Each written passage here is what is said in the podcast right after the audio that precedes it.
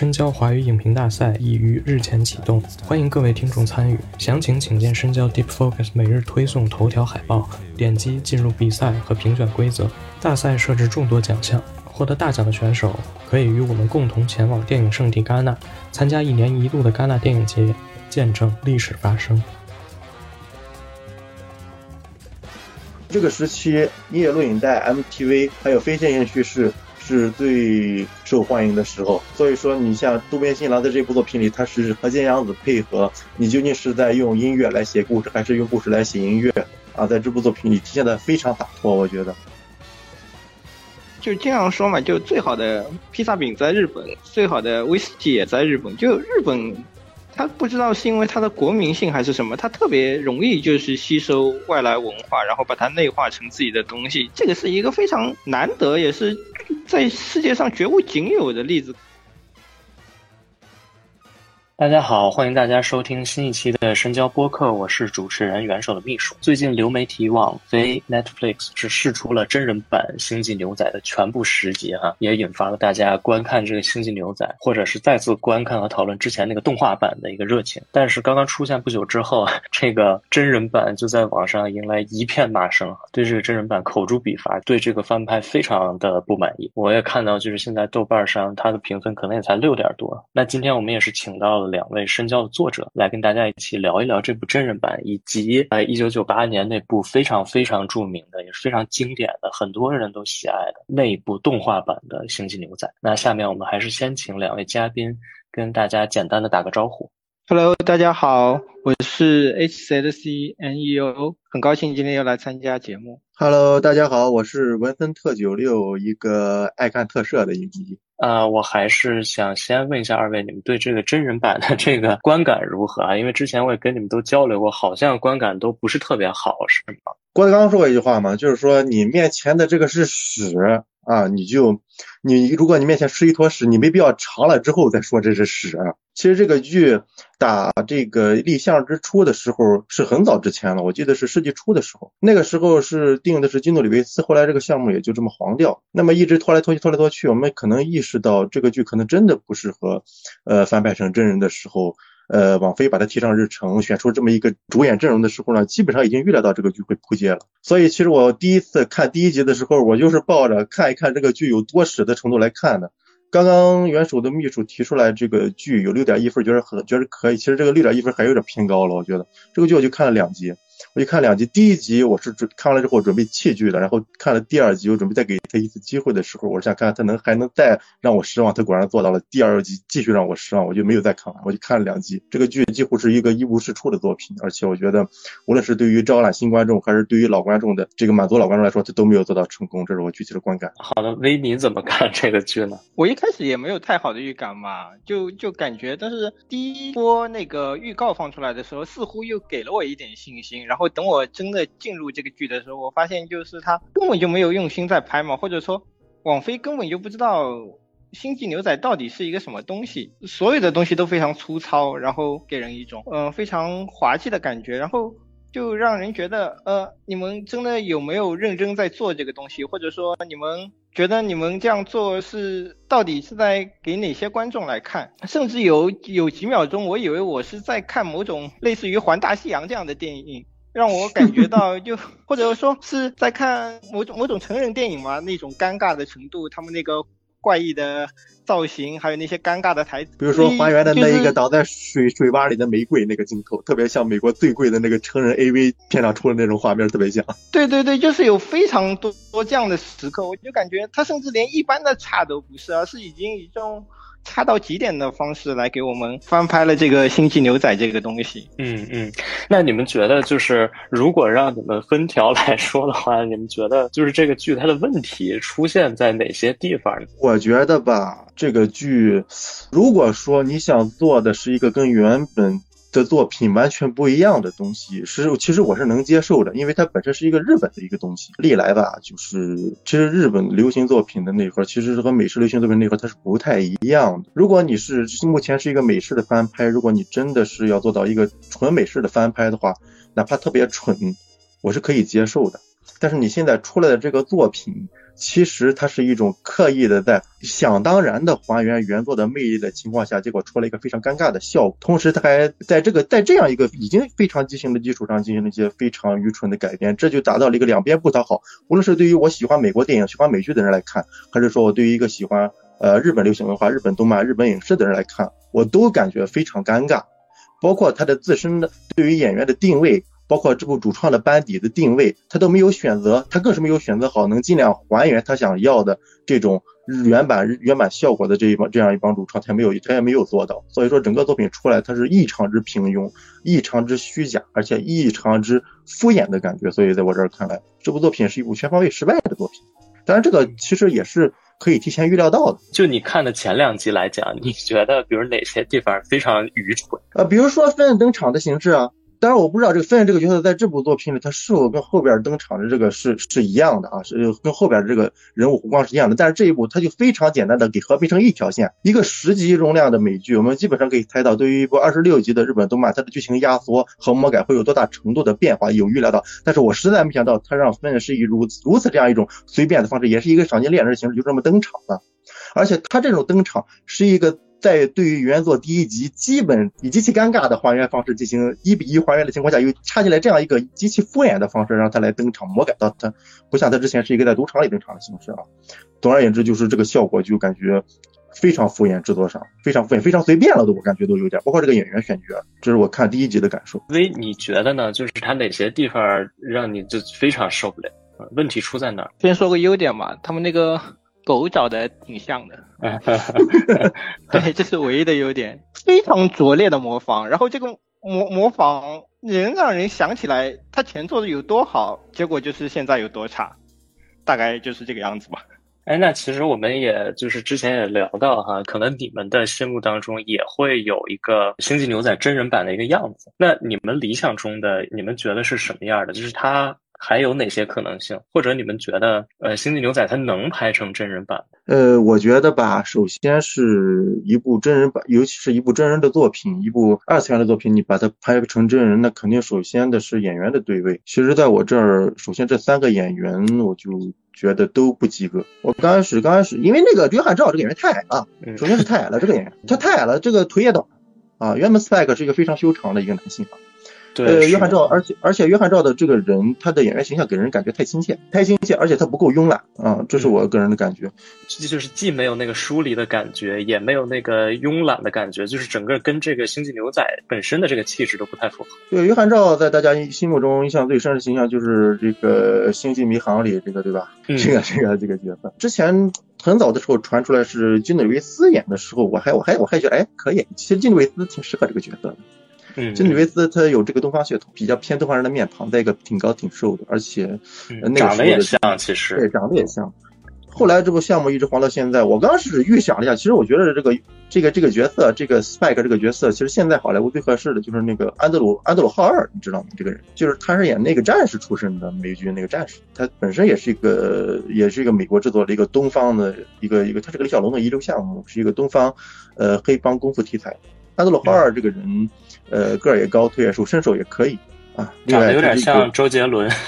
对他逗比也可以啊，凶狠也可以。那这个人还是可以。然后说这个杰特的话，杰特这个本身是一个，其实是个白人，这个杰特啊，他给用了一个黑人，这个我可以理解，因为这种这种壮壮的这种男二形象，这种其实黑人换黑人可以，但是这个黑人换的那肚子都出来了，把他换成了一个挺胖的一个，这个我是不能接受的。嗯，这个我印象中这个杰特的形象，其实我想了想，现在好了，我比较合适。其实杰森·斯坦森挺合适，但是其实杰森·斯坦森他不够，他又不够慈祥，这个这么一个形象。嗯啊，但是其实杰森·斯坦森挺契合这个角角色的。至于芬这个角色，这一部选的这一位女性，我 不置可否，但是我我心目中最适合演芬恩的这个形象，其实那个谁也是那个卢比罗斯，嗯，卢比罗斯形象比较契合这个。然后你要说主创班底的话。好莱好莱坞现在能拍这个东西的，我觉得德尔托罗可以，或者是沃哲斯基也可以，沃哲斯基沃哲斯基也可以。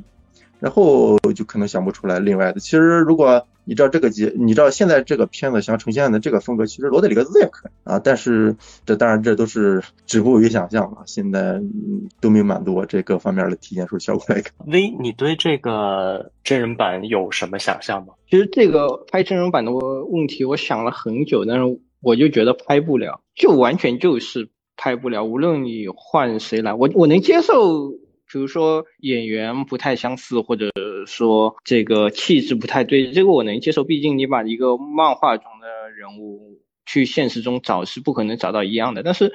从这个主创来说，我觉得就好莱坞就不能理解这个《星际牛仔》里面这个精髓，你想把它还原出这个精髓来，更加是不可能的事情。所以我觉得这个无论找谁来。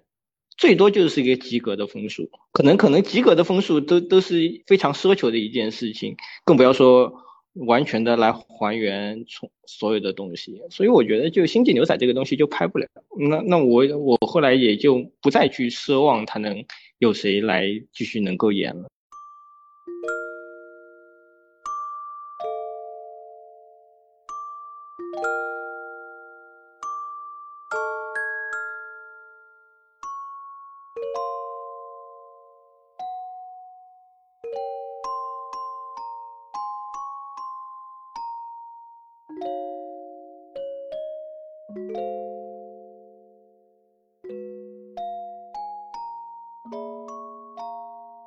我觉得关于这个真人版，我们就因为它实在是太差了，或者说它完全没有做到任何层面的一个还原，或者说是给我们任何想象吧，所以我觉得就我们这也就不用太多讨论它了哈。但是我觉得之前那个老版。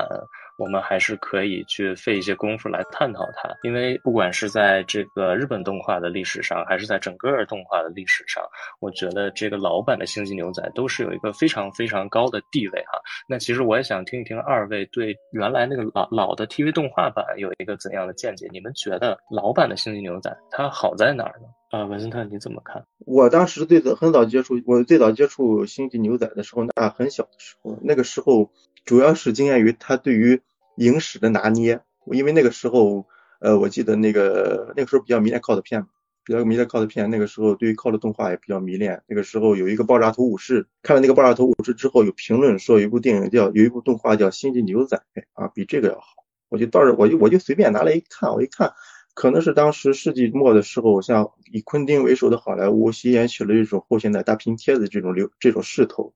这个《星际牛仔》这部作品里也是充斥着各种对各种经典作品的致敬。当然，第一部当时第一集就打到我了，那就是那个邦尼克莱德和这个墨西哥往事。后来再长大了再一看，可能这部作品其实它讲的是讲的是孤独，但是它其实行至世界末的时候一种末日论，这种论调和基调，其实在那个时期的日本，无论是动画还是其他的影视作品里都有体现。其实每个人都舍都放不下过去，我们难以接受世纪到世纪末到来，可能是末日到来，无法接受，无法往前看啊，这种这种感觉，对于那个时候的我来说。呃，也是触动挺大的，嗯，这主要是我打动我的地方啊。你觉得让你印象最深的一集，或者一个段落，或者或者某一个剧情当中的一个点是什么？我印象最深的一集的话，其实是又有一集杰特他一个前搭档去被一个去被一个基因变种的一个看似是孩子，实际是大的人给劫持那一集，印象比较深。嗯嗯嗯嗯，呃，那一集印象比较深。还有一集是这个，也是一个也是一个军方的实验，一个军方的实验的失败品，它是一外他们。表面是一个以杀人取乐的人，其实内心还是个孩子。那一集到最后，他中弹之后在地上喊喊他母亲的时候，像孩子一样痛苦的时候，那个对我触动特别大啊。那一集，嗯，他打动你的点在哪儿呢？你觉得？那一集主要是让我想起了，其实因为我是一特摄粉，让我想起了很多左翼向的远古作品。他其实抨击的是，他其实发出的一种非常左翼的一种一一一一种观点，一种表达吧。那一集，然后再一个就是。呃，那一集我记得是打那一集开场，这个基因变种的那个那个老头和他外哥的打斗也是非常精彩。这也是我第一次真正意义上在这部作品里感受到这个渡边信一郎对于这个打斗场面的价值。V，你觉得老版好在哪儿？哪些地方会比较触动？我是看这个《星际牛仔》的动画 TV 已经比较晚了，其实是那个 Netflix 传出要改编这个真人版之后，我才去看的动画。毕竟它顶着这个什么平成。最佳 TV 动画的名头，好像不看一下原著有些说不过去。然后一开始的时候，对我的感触并不是非常的深，或者我觉得好像有一些平平无奇。但等我看到那个第五集，就是第一次比夏斯出现的时候，我忽然意识到了，或者说对普通观众来说，他吸引人的地方在哪里？就是说他创造的斯斯派克这个形象，其实就是每个男生高中时候想变成的那样的人，就是你希望在荧幕上看到一个完美的。自己是一个什么样子，或者这个我一下子就明白了，他这个击中当时击中人的那一点到底在哪里？放荡不羁的这种浪漫的这种情怀，好像是延续了这个整部《星际牛仔》整个这个二十六集的 TV 动画。我印象最深的大概就是那个飞离开的那一集吧，大概二十四、二十五集这个样子，然后。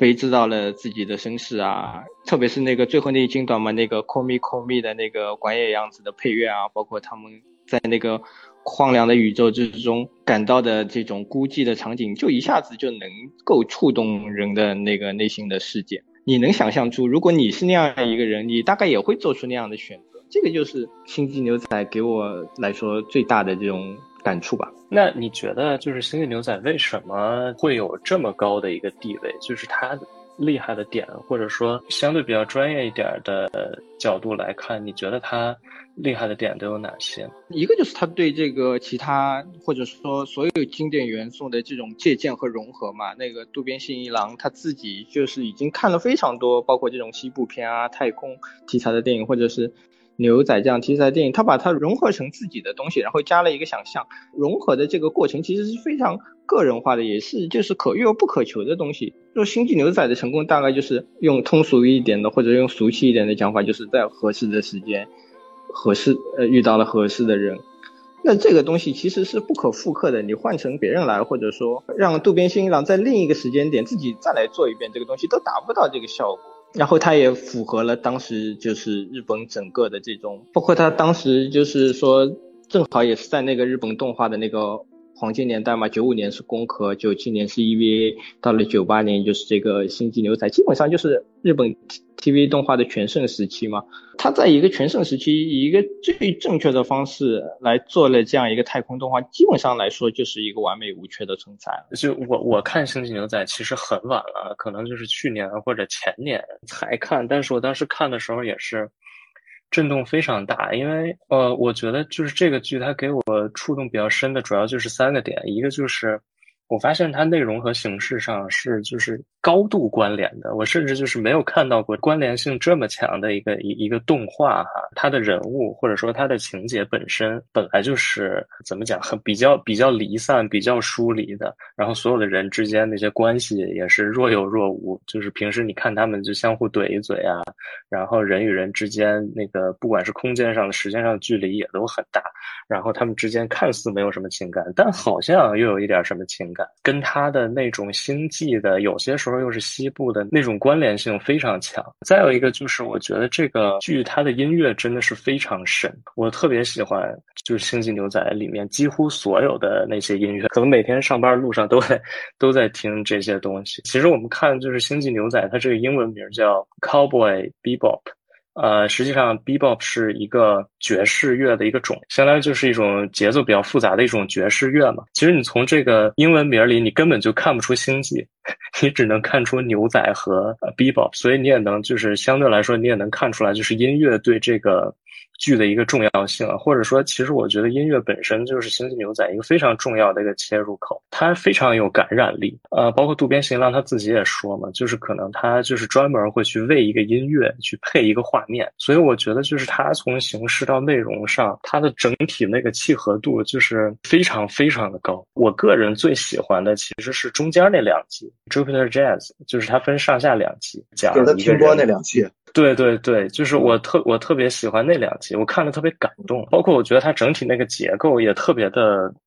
特别的完整，因为它其实是首尾呼应的嘛，对吧？就是它其实最开始是用那个印第安人，而且有一个老头跟一个小孩聊天，就说：“你看那个流星没有？那个流星都是战士的眼泪。”然后他最后那个就出来已经预言隐退了，我记得。对对对，然后最后那个结尾他又回来，实际上它是一个轮回的或者一个循环的那样的一种感觉。然后整个这个故事我也觉得很牛逼，就它其实它的主角是一个跨性别者，但是你又不是特别强烈能感觉到里面那种政治正。正确完全没有啊，他就是作为一个普通人出现的，然后他跟这个星际牛仔这个小队有一个有有一个偶遇吧。其实整个这个故事他又在讲他和那个就是整个这个故事里一个最大的反派那个 Vicious 之间那种相爱相杀的那种关系，最后他又回扣到那个主人公和那个茱莉亚之间的那个关系上，就整个那个非常复杂的一个关系。然后到最后的最后，又是这个印第安的这个老头，然后给你讲了什么战士的眼泪，什么愚蠢的人类，就是那种感觉。他一方面给你一种一种悲悯吧，我觉得是，而且我觉得很重要的是，印第安这个老头儿，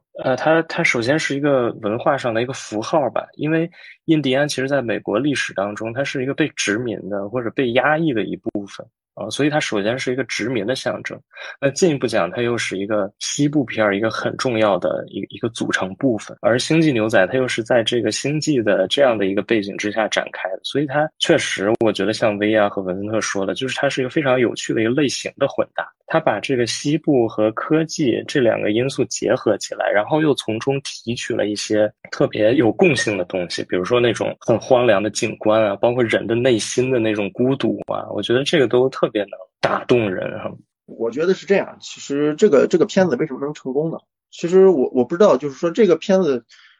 是不是在日本的口碑评价要比在欧美的评价好，还是说在欧美的评价要比日本的评价要好？还是说都取得了巨大的成功？因为其实我们仔细看一下，其实日本流行文化受美国影响由来已久。但是其实你说在平成之前，在昭和时期，呃，日本的流行文化就在这儿仅仅说是电影，说电影和动画，它对于欧美流行文化的借鉴还是止于表面的，往往是人物的服饰，或者是人物的造型，或者是机设，他讲的故事。尤其是这种主流的 TV 这种剧集，这种咱们可以说英雄节目吧，其实还是比较王道的叙事，正邪对立，它复制于主线一个角色的成长，角色的成长也是比较空洞的，它是关乎大爱的，它涉及的私人情感其实也无非是父母之爱或者是友情这种东西，它对于私密的灰色的过去它涉及的不多，但是随着昭和结束，平成开始，其实尤其是平成开始还有十年世纪之末。这个时期的日本的，无论是通过我个人的观察，这观察不对的话，大家批评。通过我个人的观察来说，其实他们反而进入了一种极其私密的失语的一种状态，就是说我们无法跟人对话。在这种情况下，反而涉涉及到了是这个时期的，无论是动画呀还是影视作品，他们讲述的东西反而越来越私人。这一私人的话，其实与某些个人心心中的一些柔软角落，它触动的就特别大。你看《新牛仔》，它讲的是这么个东西，它的故事。比较偏意识流一些，它没有一个特别起承转合，相应的起承转合，每一个每一个人讲的其实都是过去的事情，呃，这是一个方面。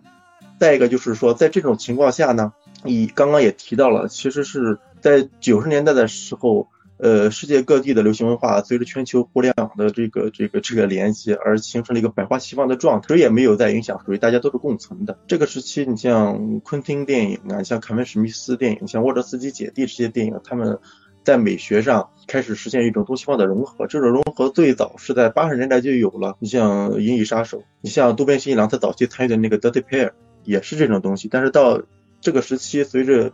西方的这些独立电影有个性的影像作者，他们做出来了这样一种东西之后，对于日本来说是深受欧美流行文化影响的日本，展现了最大范围的这种这这种迎合，做出了这么一个世界。这是第二个方面。第三个方面就是叙事。就是这个时期，音乐录影带、MTV，还有非线性叙事是最受欢迎的时候。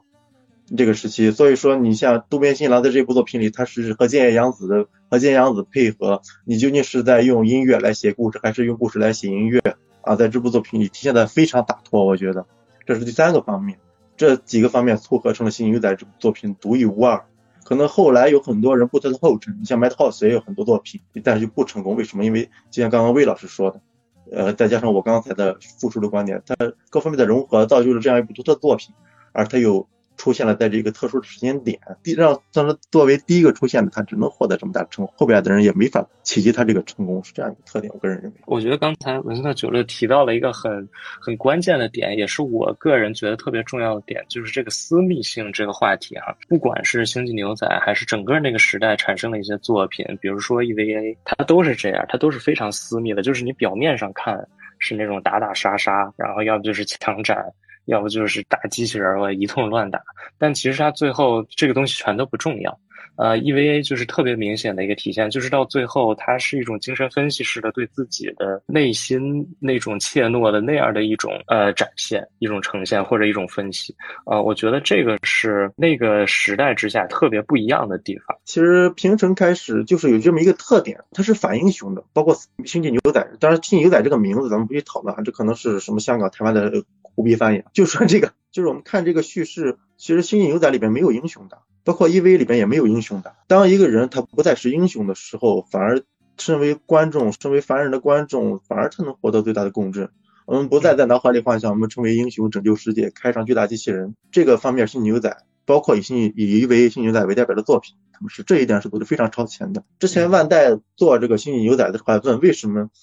问杜梅新良，为什么你这个里边这个机设能不能变成机器人啊？杜梅新良说，我不做这种东西。嗯，可以说说可以看出当时创作者的意识还是走的非常超前的。再一个，其实再反过来说，这这个这是触动观众的一点，就是他能和观众具体到每一个人内心深处的一些东西进行共共情。我们不而不是说上升到形而上的英雄这些东西。从这个角度上说呢，其实日本的作品一直是这个样子。不知道大家有没有发现啊？哪怕是日本沉默。日本作品关心的仍然是他们自己的问题，而不是世界的问题。你发现没有？就是我们无非是，无论是哥斯拉还是日本沉没，哪怕是 EV，都上升到关乎人类存亡的问题，我们依然要在日本这个岛屿上解决问题，而不像美国电影一样，我们是冲进银河系，在世界各地作战啊。我们没有的。日本我们关乎的无非是，无非是我们这个小岛上的问题。我们小岛情节太重。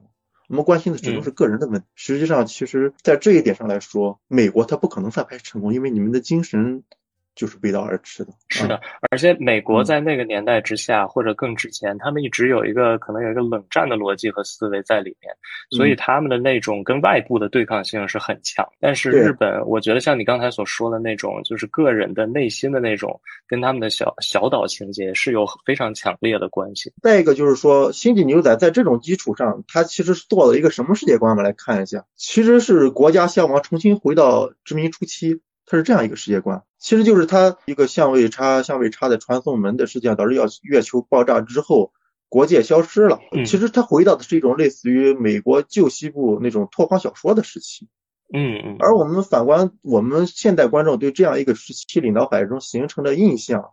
是牛仔骑着马，拿着左轮手枪，惩恶扬善啊。这种故事，但是在这样一个本来十分洒脱潇洒的世界里，星际牛仔给我们的却是非常日式的，尤其是那个时期日式的那一种心态，就是人我们无法放弃过去的一种对驰骋这个整个星系的一种回避的心态。我们始终无法往前走，这种震撼是非常大的。甚至我可以说，这种震撼它不是一种积极的震撼，它可能是偏消极的震撼。但是它非常契合那个时期，尤其是日本年轻人的一种心态。我们从 EV 里也可以看出来。今天我们看不到这样的作品，这也是这么一个原因吧？我个人觉得。是的，是的，我觉得刚才你说的非常好，就是我觉得渡边信一郎或者整个这个星际牛仔他的这个创作的这个团队，我觉得很厉害的一点就是他们，我深信他们做了很多非常非常牛逼的研究，因为他们真的找到了一个非常非常好的结合点。整个星际牛仔他到最后，他讲的就是拯救自己嘛，他不是拯救别人，就是所有的这些灰色的灰暗的东西都是拯救一拯救一种我回不已经拯救不回来的自己。就像你昭和的逝去，平成的到来，我们无法再回到昭和一样。是的，是的。而我觉得他找到这个最好这个结合点，就是他能反扣到西部片上和科幻片上，他能从这里头又找到了关于人本身的那样的一种东西。尤其是可能不管是你在梁内电影里看到的那种，就是那种孤胆英雄啊，还是那种呃科幻片里那种，就是比如像《银翼杀手》那种，他只能去探寻自己个人身份。或者本体意义的那样一种东西，我觉得这个结合点非常强烈，而且非常巧妙。其实我们从这部作品里看出来，他致敬的那些点，确实是日本自身最受影响、最受影响的那些作品。你看李小龙电影，你像这种美国的强盗片，这种这种枭雄强盗片，还有这一些这个这个等等的这种美国这种所谓的星球大战、太空歌剧、飞侠哥顿这些东西啊，其实你发现没有，这些都是英雄叙事，都是非都是非常非常向上的叙事，但是。杜文新一郎塞进来这三到四个人吧，这三到四个人，他们的价值观范、他们的心态却是往下的。一种极大的虚无主义和空虚感在这部作品里有。嗯嗯。啊，这这个是给我非常震撼的一点。我觉得就是日本人或者就是日本创作者非常厉害的一点，就是他们能够从这种当时可能全世界的一个主流文化当中找到另外一条出路。嗯，我完全，那就是我在吸收你之后，找到另外一条完全不一样的路子。不，你你真的是不喜欢它都不行。就虽然它可能是小众的，但它绝对是非常特别不一样，而且你。反观从从历史层面去反观的话，它一定是非常有价值的的一种东西。V，你怎么看？就是因为我们刚才其实也聊到，就是《星际牛仔》和 EVA 这两部作品之间的一个一个共性哈，因为他们相对来说都比较私密，而且可能从他们那种打斗场景上也会有一些相似之处。我不知道你怎么看，就是这两部 TV 动画它的一个历史地位上的一个比较呢？要说这个 EVA 和《星际牛仔》这个历史。地位肯定就是会争论不止嘛，毕竟就是可能是正好前后年出来是平成最好的两个 TV 动画。我觉得他们当然他们的核心就像刚刚说的是非常相似的，是看起来是一个主流叙事下关乎人类内心的这个存在，但是他们这个表现的方式就不一样，就是同样是关于这个内心的孤独，就星际牛仔他把他的那个寄托。放在了这个浩渺的太空之上，而这个 EVA 就是无限的往自己的内心去挖掘嘛。这个其实是一个同一个主题的两种不同的表现形式嘛。可以看到，就是说今天好像 EVA 的这个热度还是非常的高哈。你无论去到哪里看，就是能搜出一一大堆关于这个 EVA 的分析的文章，或者说有就像 B 站上有专门做这个 EVA 的 UP 主，就一个动画二十多年过去了还能。只靠着它，但是《星际牛仔》大家好像就是停留在这种感性层面上的表达，就大家只会说它非常的这个感同身受啊，或者说在这个角度上来说，他们其实是走的两个不同的道路吧，我我能这么说吗？一个是靠着这种剧情上的非常复杂的这种抽丝剥茧的关系，或者说里面留下的各种伏笔啊。而《星际牛仔》完完全是一个关乎于感受的东西，你甚至不需要去理解它的剧情，光那个人站在那里摆出那个造型，加上那个配乐，你就懂它是什么东西了。这个是一个完全不同的表现的形式。可以看到，就是说，这同一个主题，就不同的创作者，他是有不同的表现方法的，而而这个不同的表现方法，同样能带出非常。杰出的作品，我我个人的一个观感啊，纯粹是我个人的观感啊，我个人可能会更喜欢《星际牛仔》一些，因为 EVA 的那个动画版到最后，我觉得它真的有点，就是真的有点陷进去了。当然，这可能也跟那个安野秀明他个人的那个精神状态。有一些关系哈，等于最后那几集，其实他一直就在讨论自己内心当中的那个变化，当然可能也跟成本啊什么的都有一些关系哈。嗯，但我确实觉得太过于纠结了，他有点沉溺其中了。但是《星际牛仔》它给我一种其实它还能跳出来的一个感觉，它所传递的不是一种让你抑郁的东西，而是一种忧郁感。我觉得这个程度上还是有一些轻微的分别，但是就是这一点轻微的分别，让我就是更喜欢《星际牛仔》一些。我不知道你们二位就是会更喜欢哪一部呢？可能对我来说，我更喜欢 EVA 一点吧。可能这个就跟不同的观众他自己本身是什么样的人。如果你觉得自己更接近于渡边信一郎那种心境的话，那你就觉得自己可能更喜欢那种就是看起来。不是那么彻底的抑郁，而是一种略带悲伤的那种情绪。但如果你觉得自己更接近于暗夜秀明的话，你肯定对 EVA 中的真嗣是更加感同身受的。对于不管是星际牛仔和 EVA，就大家都能在里面，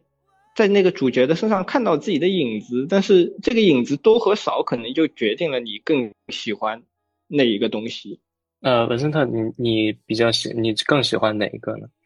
我无法不对任何一部爱秀明的作品产生共鸣，因为它是几乎是一个伴随着我从能记事儿起一直长到大的一个一个作一个创作者吧。爱秀明对我来说，嗯，呃，实际上我个人有一个有一个想法，就是如果你少年时期的困苦如同 EVA 中的少年。你长大之后的困苦，如同《星际牛仔》中的赏金猎人的话，那我可能觉得你并没有长大，可能一直是个宅男。其实我们，其实我们今天看来的话，你会发现一个特别有意思的现象，就是 EVA 它是始终在做，星际牛仔它没有做，但是两部作品在今天都依然在取得相当大的年轻人的喜欢。可能年轻一代的心态一直没有，可能一直没有什么变化。如果说两部作品它有什么区别的话，其实我们发现影迷和艺术片的粉丝和欧美艺术电影的影迷，他会喜欢星际牛仔多一些。嗯，如果说是你是日本作品，咱们有特摄、机甲动画、中二气息重的人，他可能偏 EVA，他会喜欢 EVA 多一些，因为这两部作品在演出方式上是它就是不一样的。这个星际牛仔的话，是渡边新一郎和剑阳子他们以一种音乐化的演出方式。他们因为渡边新一郎他本身看了很多欧洲的艺术片，他看了很很多欧洲的艺术片。另外，渡边新一郎他喜欢的东西，我们就是他比较喜欢 Kiss 那个乐队，他是展展他喜欢的是非常华丽的、非常形式的东西。在星际牛仔的叙事也因为渡边新一郎喜欢这些艺术片。而，导致《星际牛仔》的叙事也是偏艺术片的一种叙事，它没有那么激烈的起承转合，它没有那么猛烈的情节啊，所以说它可能对于许多呃高段位的品欣赏品味比较好的这个影迷和观众来说，他可能更喜欢。而爱秀明他做的故事其实呃是更偏日本本土的东西，就无论是这个巨大的机器人，还是说这种。特摄不停的活用，像爱兴明一直说嘛，EV 我做的其实是极力接近于真人演出的一部作品啊，所以说其实像我这种我比较偏爱这种特摄片的人来说，我肯定 EV 是我的心头好，包括爱兴明这个人在内，我也无法不支持，更加支持的 EV 多一些。当然，两部作品你真正表达的东西实际是比较类似的，实际是比较类似的。当然，我个人认为《星际牛仔》表达的东西，可能他获得的。真正意义上的公正要比 EVA 小一些。啊，这是我个人的观感。刚才文森特也提到了，就是渡边信一郎他本人的这个兴趣点啊，所以我也其实也想问一下二位，就是你们对他的其他作品有什么了解吗？就他的一贯风格都是这样的吗？还是说他在这里面有个特别突出不一样的风格呢？后来渡边信一郎还拍了那个混沌武士嘛，是吧？那个那对对对，那个更加 更加肆无忌惮那个，对。对吧？那那个风格更加突出嘛，就是把黑黑泡泡和那个日本的那个武士的阶层联系在一起嘛。然后你你可以看，然后他后来还拍了那个嘛，给黑客帝国的动画版去拍了两集嘛。呃，那个拍的挺酷啊，那个那个那个那个。对对对，就是那个少年故事和那个侦探故事那那两集嘛。你可以看到他他非常的懂那个，不管是这个。黑客帝国这个应该是一个纯粹的西方来的东西，他他马上就能抓到这个东西的精髓，或者说黑客帝国的精髓，然后他的表现形式又完全跟那个沃卓斯基兄弟是那个时候还叫兄弟啊，他还能抓住就是黑客帝国的那个精髓嘛，但是他的表现的方式又不懂，可能是更接近一种东方的那种含蓄的欲说还休的表达方式来体现这个人和机器的关系，或者说是一个东方思维下的个体的这个命运。和这个宏大世界背景这种争斗的关系，你可以看到，就是说渡边信一郎真的是一个非常的学会文化挪用的一个监督。他能把所有的东西都能融合成融合成自己的东西，这个我觉得是非常难得的。这个也是灌注在他所有作品中的一个非常巨大的特点。渡边新郎他的所有的这些作品，我真的是从来不把它当动画看，我真的是把它当艺术品来看。就是他的那种高度的那种融合性，就让我觉得真的是无人能够企及啊！就这个时候我要提到，就是我特别喜欢的《星际牛仔》里面那两集，那两集里面有一个主题曲叫叫 Space。baseline，就大家也可以在网上搜到。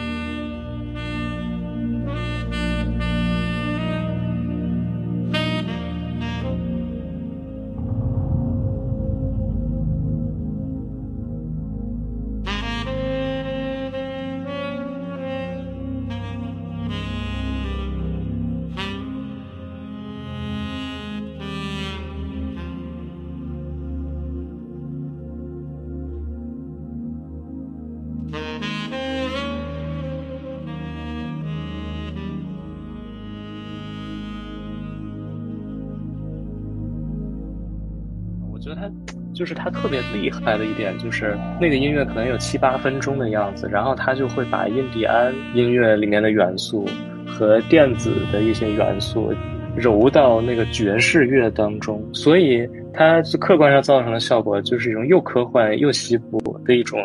忧郁感，就我觉得他这种特别能够融合，然后又跟他整个那个画面。就是高度自洽统一的那种，我真的是觉得太厉害。我不知道二位对渡边信一郎和这个菅野洋子的合作有没有什么了解？实际上，二人是一个互相成就的关系吧。呃，你刚刚说的那一点，其实我非常赞同。其实渡边信一郎他的这种天赋，其实是一种音乐旋律的派演出思维，它不是影像式的演出思维，它的流动性和融合性要比影像之间相互接近的拼贴要强。要灵活，要要要更加自由奔放很多。而菅野洋子的音乐刚好和符合渡边信一郎的演出风格。其实我们试着看《星际牛仔》，看刚刚提到的《混沌武士》，呃，包括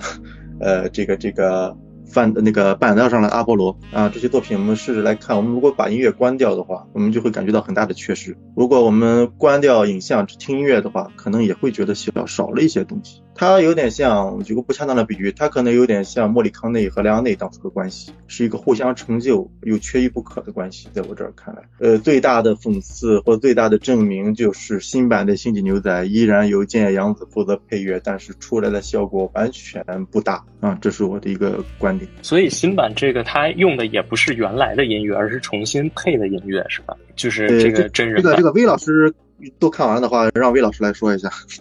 我就看了两集。我说实话，我严重怀疑千叶洋子只是挂了个名，根本就没有参与这个项目，只是网飞想就是给这个真人版的星际牛仔再多一点噱头。我完全没有体会体现得出这个是千叶洋子的配乐，就是当年那个。渡边信一郎找到千叶洋子就说嘛，我想做一个关于爵士爵士乐的 TV 动画，然后就再也没有任何要求了嘛。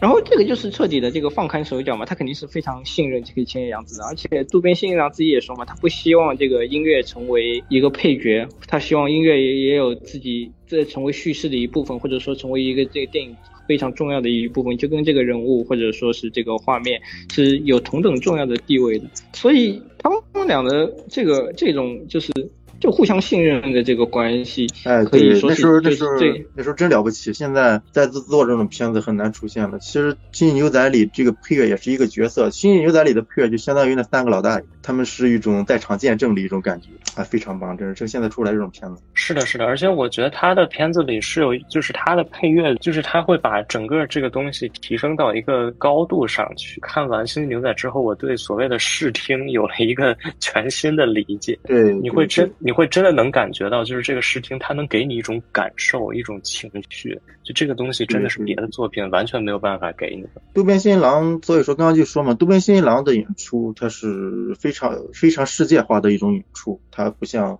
他的师傅高桥良辅这一些人，他是非常本土的日本热血的这种这种东西。渡边新一郎的演出，在《星际的星际牛仔》里可以看出。他和菅野洋子对于配乐的使用，他们不仅懂得任何一种舶来类型应该有的类型应该有的配乐的样子，香港警匪片、枪战片啊，非人功夫片啊，这种这种该有的时候不同类型音乐使用，而且不同人物心态的时候，他们的引用音音，他不同人物心态时候，他们音乐的题材、旋律、选曲也非常的精准，非常了不起。我觉得日本现在还没有出现第二个像他这样的监督。当如果仅仅是在文本表达的话。可能押金手当时比他早的押金手可能有点接近，但是后来押金手拍真人片拍全了，说了，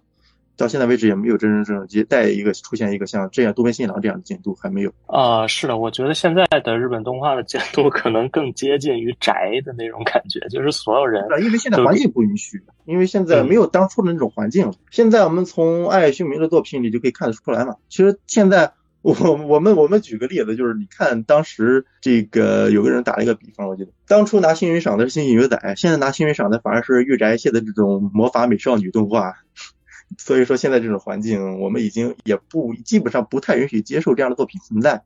东边新郎在进入一零时代以来，他还做过一部片子叫《太空丹迪》，这个太空丹迪更加飞，更飞，他是承接了星际牛仔的世界观。东边新郎作为总监，都用了很多别的监督，大有克洋啊，汤浅宪明啊。都在这里面，但是出来的这个作品啊，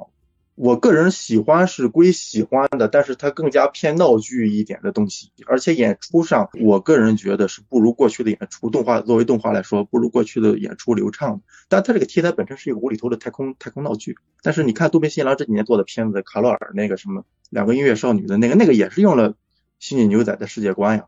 但是他讲的这个故事，呃，反倒是有些音乐和主角本末倒置的感觉。其实日本动画到现在。我们是否还能接受过去那种纵横疆域、纵横星际疆域这种大宇宙中的小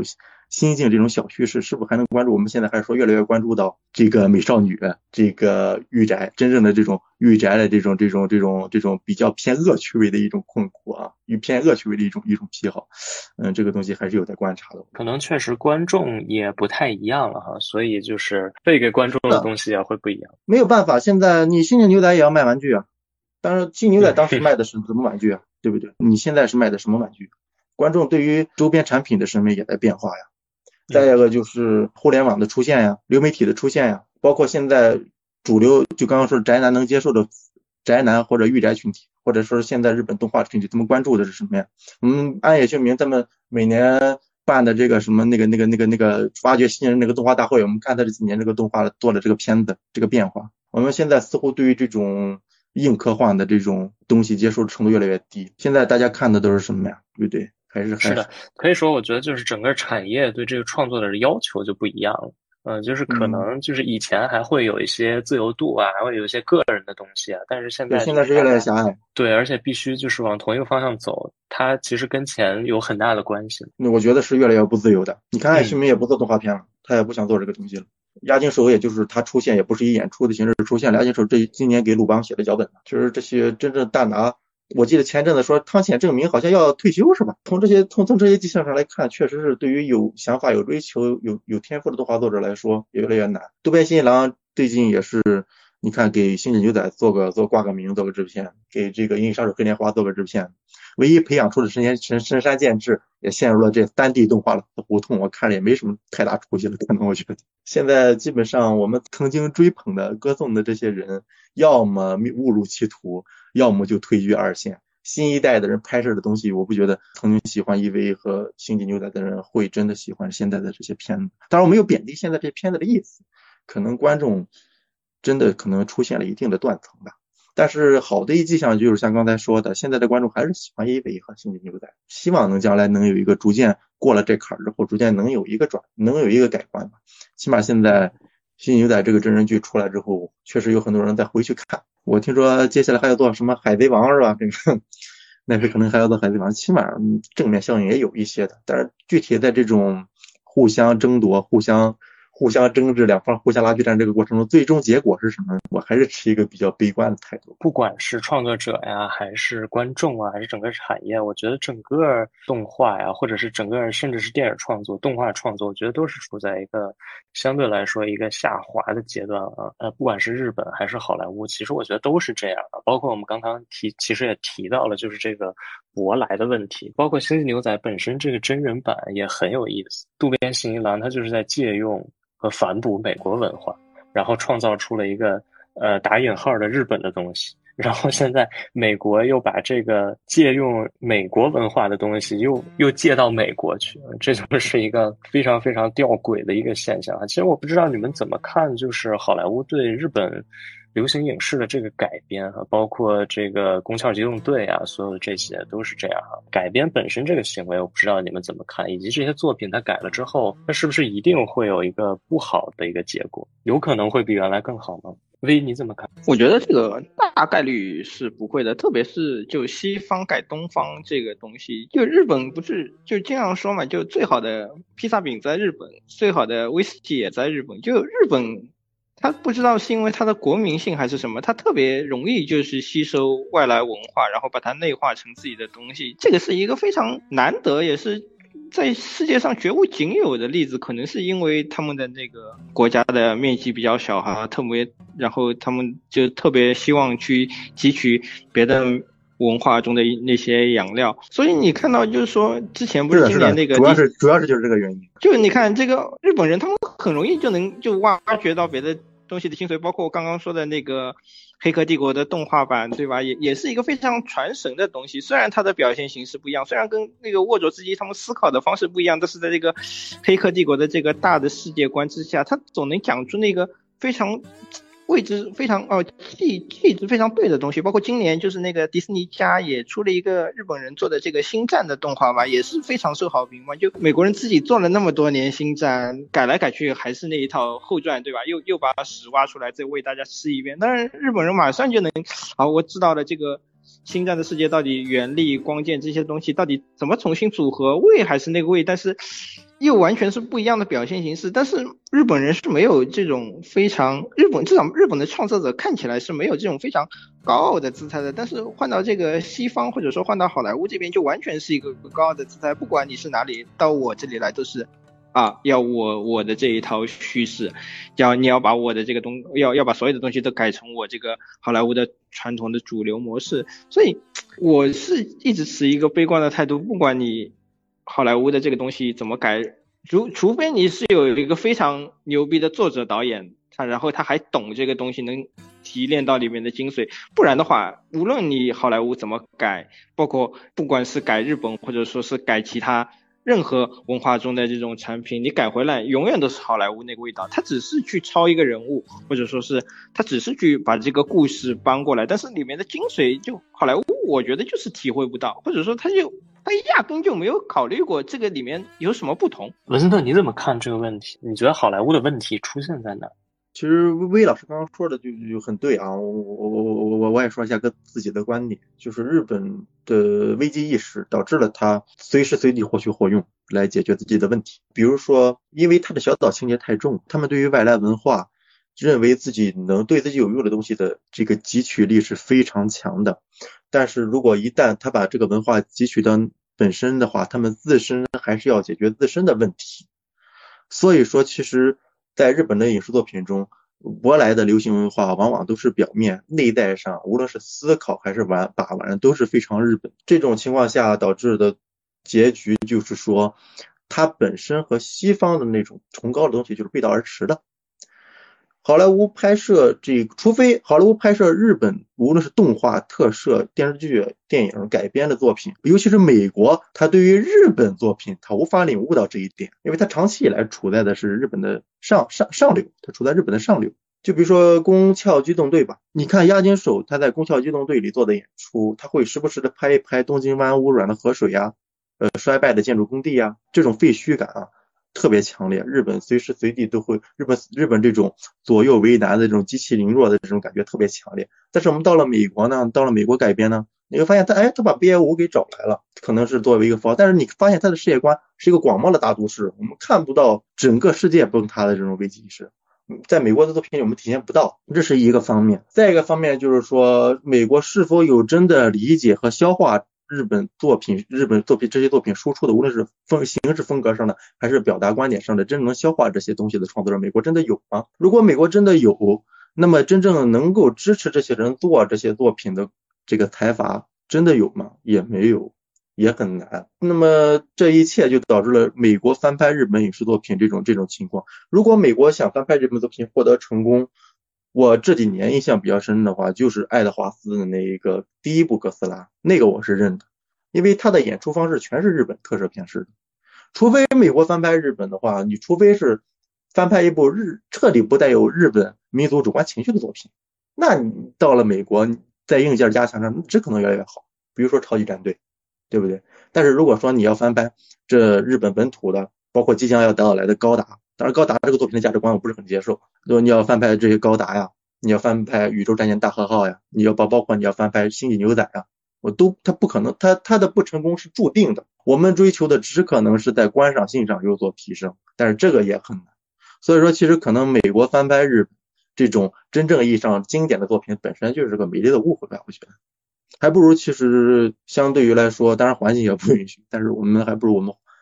华语语境下对着进行翻拍，也要比美国强吧？我觉得。其实我有一个感觉哈，我也不知道对不对，跟大家探讨一下。就是我觉得现在就是不管是好莱坞啊，包括可能现在呃网飞或者流媒体，大量的流媒体都被吸入到好莱坞这个体系当中哈。现在看来有一个特别致命的问题，就是它这个消费主义或者这个拿来主义，而不去消化。的这个问题是越来越明显了，就是它的那个那个工业的味道已经已经开始刺鼻了。每一个东西都是零件构成的，然后它特别流水线，所以它特别容易让你审美疲劳。它没有一个，就是它不强调那种个性。我觉得这是它一个特别可怕的一个问题。不管是主要是流媒体代表的互联网，它毁掉了一切。我们看一下渡边信一郎过去他做的是 PA 嘛，就是制作进制作制作助理，就是跑腿的。他会开车在深夜拿到画稿，跑到另一个地儿把原稿交上。其实人对于生活真正的感悟是越来越少，无论是对于观众还是创作者来说，我们没有时间在开车的时候接一通电话的时候，或者去路边呃买一个冰激凌的时候啊，真正静静的回想一下自己消化吸收的东西。而是互联网的一键发送，发送过来，我们在互联网的一个个小窗口里，对于这些发送来的信息迅速进行迅速进行计算，得出的结论，这个是不一样。时代造就了这些问题。对，而且我觉得就是大家对个人的关注，而且整个工业吧，可以说对个人的关注也是就是越来越少了。所以就是最后做出来的就是每或者是每个人都在做零件，或者就是做出一些完全呃流水线的这种东西，它是不可能触动你的。我觉得像《星际牛仔》它这个动画，或者是 EVA，我觉得他们不仅仅是内容上的私人，而且也跟整体的它的这个表达形式的一个私人都有非常强烈的关系。但是现在好莱坞是没有这个东西，所以就《星际牛仔》，我也确实是觉得，就它的这个真人版，它的问题可能也不在真人，可能也不在别的，就是在于它太工业了，就是它把所有的那些东西都给你塞进去，他觉得你能接受，但其实。你已经完全吃够了这种麦当劳、肯德基这种东西了，所以我也觉得，就是现在你看，就是赵婷也去拍《永恒族》嘛，然后他们也是不断的在吸纳外边来的这些人嘛。但是当然，你也不知道观众会不会接纳这些东西啊，可能对好莱坞来说又是另外一个挑战。但是他们现在已经。可能已经没有其他办法，他们必须去这么做才可以，稍微的能够给外部的这些人一些空间，让他们能做出自己的风格。我觉得可能是现在拯救他们的唯一的一个办法了。但是这种我们讨论的这种对于 S F 像这种需要大制作来呈现的动画或者真人片，其实小作坊已经很难了，你只能依赖于大采访。是的，是的，最大的问题。是的，是的，但其实我不知道你们怎么看，就是我们稍微撇开点啊，就是我不知道你们怎么看维伦纽瓦这部《沙丘》，因为我觉得其实那里面是有非常独特的他个人的风格的，同时又是一个非常大的制作，所以我觉得这可能也是他们招安的一个一个办法吧，算是从工业层面上来讲。维伦纽瓦这很不容易，这个能拍出是吧？我不呃我不喜欢，但是 我觉得拍成很不容易拍出来，很不容易，我挺佩服的。我不是我不喜欢的他的点，主要是在于。嗯，在于它里边的鸡舍，我我不是很喜欢啊。但是我觉得，在这种情况下，在现在这样一种情况下，嗯，你好莱坞还能给予这样一个有极度风格的导演拍这样一部鸿篇巨制，还能让他保留自己的特色，我觉得很不容易。但是这种情况，我们觉得其实是可遇而不可求的，我们无法再保证再接下来再有这样的作品啊。当然，维伦纽瓦他他本身也争气嘛。啊，他本身也争气，有些对就不点名字了，有些人就是吧。我是觉得像这种作品，可能是就虽然我们现在可能稍微有点大这个话，但是可能比如说这十年过去之后，你反过头来再看，这可能是为数不多的能让你有有记忆点的作品，对吧？呃，是的，我我觉得这个。这我选择维伦纽瓦其实还是一个挺神奇的事情，就跟这个华纳这个公司里的基因一样，就是他经常会干出这种给导演过大的权利。如果你你你想象一下，如果这个。沙丘的版权在迪士尼那里，或者迪士尼要拍这个东西，就就完全不可能，就就维多利亚都不会找你来。华纳这个公司的基因就是，嗯，给导演非常大的权利，或者说当年他为什么选扎克施奈德去拍这个，或者做这个 DC 扩展宇宙的这个总监督，就就完全就是，如果你单纯从商业逻辑上来看，就非常大的可能性是会承受这个失败的命运的。但是华纳他就敢这么做，当然这个十次大概要失败个三四次，或者说。夸张一点说吧，十十次失败一半嘛，那那我们大家只看到了就剩下的那一半好像成功了，或者说是维伦纽瓦他成功了，或者诺兰他他他也能接到这种大制作来拍自己想拍的东西，但是另一方面就可能承受失败作品，就华纳华纳的公司经就就是这种赌一把的心思，这也就造就了这个维伦纽瓦可能能成为那个幸运儿吧。不过现在这个华纳自己也有这个流媒体。看起来他们可能这个运营的压力也会越来越大嘛，就不知道将来还能不能继续做这样，就是给导演这么大权力的选择了。是我确实觉得，就是导演权利或者说创作者权利这件事情还是很重要的。就是如果它过于工业了，这个东西必定会流于平庸。我觉得这就是《星际牛仔》这真人版最大的一个问题。其实这就是《星际牛仔》的主题嘛，大家都在留恋过去。我也不知道，就是为什么当初网飞要选择就来拍这个《星际牛仔》，可能是大家就一群人坐在办公室里开会，然后看着黑板上说：“哎，我们也要有一个太空题材的这样的科幻的剧集，好像隔壁什么苹果有有基地啦，也也在拍了，我们也赶紧搞一个。”然后选来选去啊，《星际牛仔》还行吧，那就选它吧。我我大概率猜想，可能就是这样，他们也不懂什么是《星际牛仔》，看这个名字好像去查一下。影响力还挺大的，或者说口碑还挺好的。我我怀疑他们做拍板的那个人可能根本就没有看过《星际牛仔》，可能是渡边最近这几年跟好莱坞互动的比较频繁吧。毕竟我记得从二零四九那时候就已经开始跟好好莱坞频繁合频繁合作了。已经，我觉得今天的不知道是市场原因还是就导演或者是观众，就大家今天的创作者就太喜欢讨好观众了，或者说。他们根本不在乎，就是观众真的想看什么，他只能只在乎观众就是表面上的那种浅层次的刺激，包括就是这个 EV 的这个中这个新剧场版嘛，安野秀明也在讨好观众，这个在当年是不敢想象的事情。你安野秀明为了这个讨好观众，竟然，呃，我说的这个可能是暴论哈，竟然把相同的画面拿出来再拍一遍。美其名曰是致敬，我不知道，甚至在我看来是某种对自己创作的背叛。你竟然就躺在自己的这个成功的这个坟墓里道路上，对啊，我我我我当时我甚至看到那里我是非常气愤的，我不明白为什么一个当年敢于怼观众或者说敢于叫这些呃死宅们走出去的人，竟然。把自己的这个东西重新拿出来，一模一样的翻拍了一下，因为年龄不一样。难道呃，那那我可以接受啊？就安野秀明也也过了那个，对他已经过了那个年纪了，年纪了，过了那个年纪了。但我觉得，如果单从这个角度上来说，我觉得是是对我来说，可能我还在那个年纪，我是完全不能接受这样的创作的模式的。安野秀明动画都背叛了嘛？对啊，他只是想快点结束这个 EVA 的东西，给大家一个快乐的。想法，或者说给大家一个快乐的结局，大家你开心我开心，表面上看起来大家都开心，其实是空洞的，没有任何东西。可能他自己也找不到出口，因为他自己自身的问题已经基本解决掉了，又到了这个又到了这个年龄，可能看待东西的方式，看待世界的方式，相比于过去来说要更温柔一些。尤其是他刚刚走出这个抑郁症之后，看待这个世界的方式，在他这个年龄看待这个世界的方式，当动画步入这个阶段的时候看待这个世界的方式，我觉得都。注定了他最后选择这样一个结局，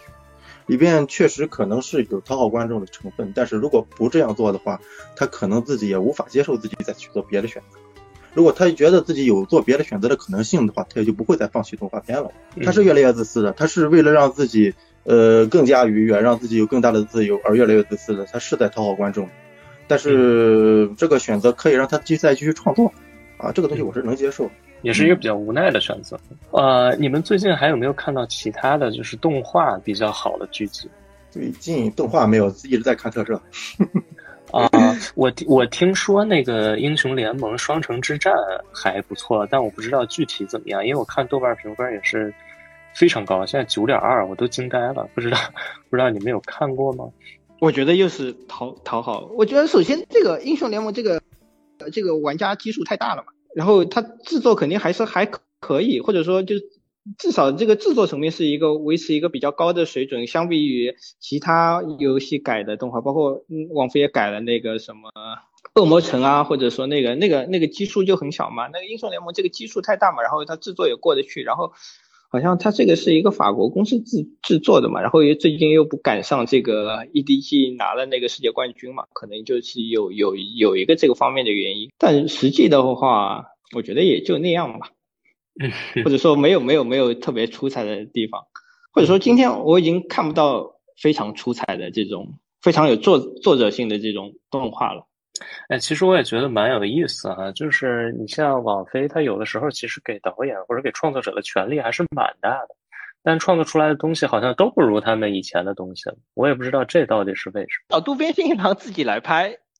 我我我觉得也也拍不成多好嘛。就是的，我觉得也是。不，我觉得是这样子，就你你给作者放权是是一个必要条件，但是有能力把这个。放权的这个自己的权利转化成这个高质量作品，那就是导演自己的能力的。今天这个导演自己的能力也不行啊，也不是人人都是一九九八年的渡边信一郎的，一一或者说一九九七年的安野秀明的。其实即使放到今天来说，他们自己也没有这个能力的。只是今天就有能力的导演太少了嘛，所以大多数还是平庸的作品。是的，包括一些以前我觉得很厉害的导演。比如像那个大卫芬奇，那个那个曼克也是这样嘛，就是我觉得也是有一定一就是水准也是在下滑吧，就并没有我期待的那么好。呃，包括那个奉俊昊，我觉得也是这样吧，就是他到网飞做了一部那个片子，其实也也完全不在他的水准上，但其实他在这个片子里的权利肯定是非常大、至高无上的嘛，对吧？所以我觉得这也是挺奇怪。我觉得可能到网网飞到现在为止，唯一一个让我觉得还可以的就是那个爱尔兰人，其他的我都觉得。相对比较一般了，不管是剧还是电影，就网飞这种订阅的模式嘛，它它是先交呃月费嘛，然后你无限看嘛，它肯定是就是这种模式下肯定是数量要够的，你数量是第一，那数量上去了，必定质量是会下来的。不管你不管是牛逼的创作者，他的精力也是有限的，或者说你当然需要大量的普通的，或者说我甚至严格一点说劣质的片子来填充他的这个片库。你必须让那个交了月费的观众表示，这个你交的钱是值得的，你有无数的东西可以干。这但当然，这个也是一个互联网思维的影响嘛，就是我我需要有一个足够大的内容库，这个就导致了平庸的片子必然是占据了百分之九十九的内容空间的。你你看网飞这个牛逼的片子也也都是导演牛逼，或者说是呃主创牛逼。如果真的是网飞能自己根据一个大数据拍出来一个特别。有水准的东西，我觉得基本上就是不可能，因为这个大数据这个东西就是违背着这个艺术创作的水平的。它不是说啊，那个观众们喜欢看这个，我就拍一个这个题材。这个创作这个东西永远是一个作者核心论的东西，就是作者这个就是做录像带租赁起家和做做创作起家的区别，就对啊，就就就王菲就包括《星际牛仔》后面，你你可能都没有。没看嘛？那么杰特他把这情人他给他改成了有一个前妻，还要还要给我看他还有个女儿，对对对，还要给自己的女儿。有一集的故事是给自己的女儿去买买那个娃娃嘛？就是这个，你你你你可以看到，完全就是说啊，好像就美式观网飞的这个数据库里是不是调出来，就是说啊，美式观众可能就是喜喜欢看这样的故事，那我们就给杰特身上套一个这样的故事，这个完全回归家庭。对，完全就没有道理嘛，或者说把那个飞让他身上有那个 LGBT 的元素，就是这个就是非常烂俗的桥段，然后他也往里面加，然后就不忍直视。所以这个真人版确实是有那种大数据的味道。你你你可以说它是大数据嘛，你也可以说是编剧偷懒嘛，就定向思维嘛，就我们就照着这个做，那我们照着这个做。至少这个东西，至少在数据层面上验证成功的，大家都喜欢看。我前几天也在 B 站上看到，就是那种特别逗的视频，就是就是给那个 AI 输入一万部恐怖片，然后就是让他自己去做一个恐怖电影，然后出来的就非常搞笑。这个心里有点差不多也是这种感觉。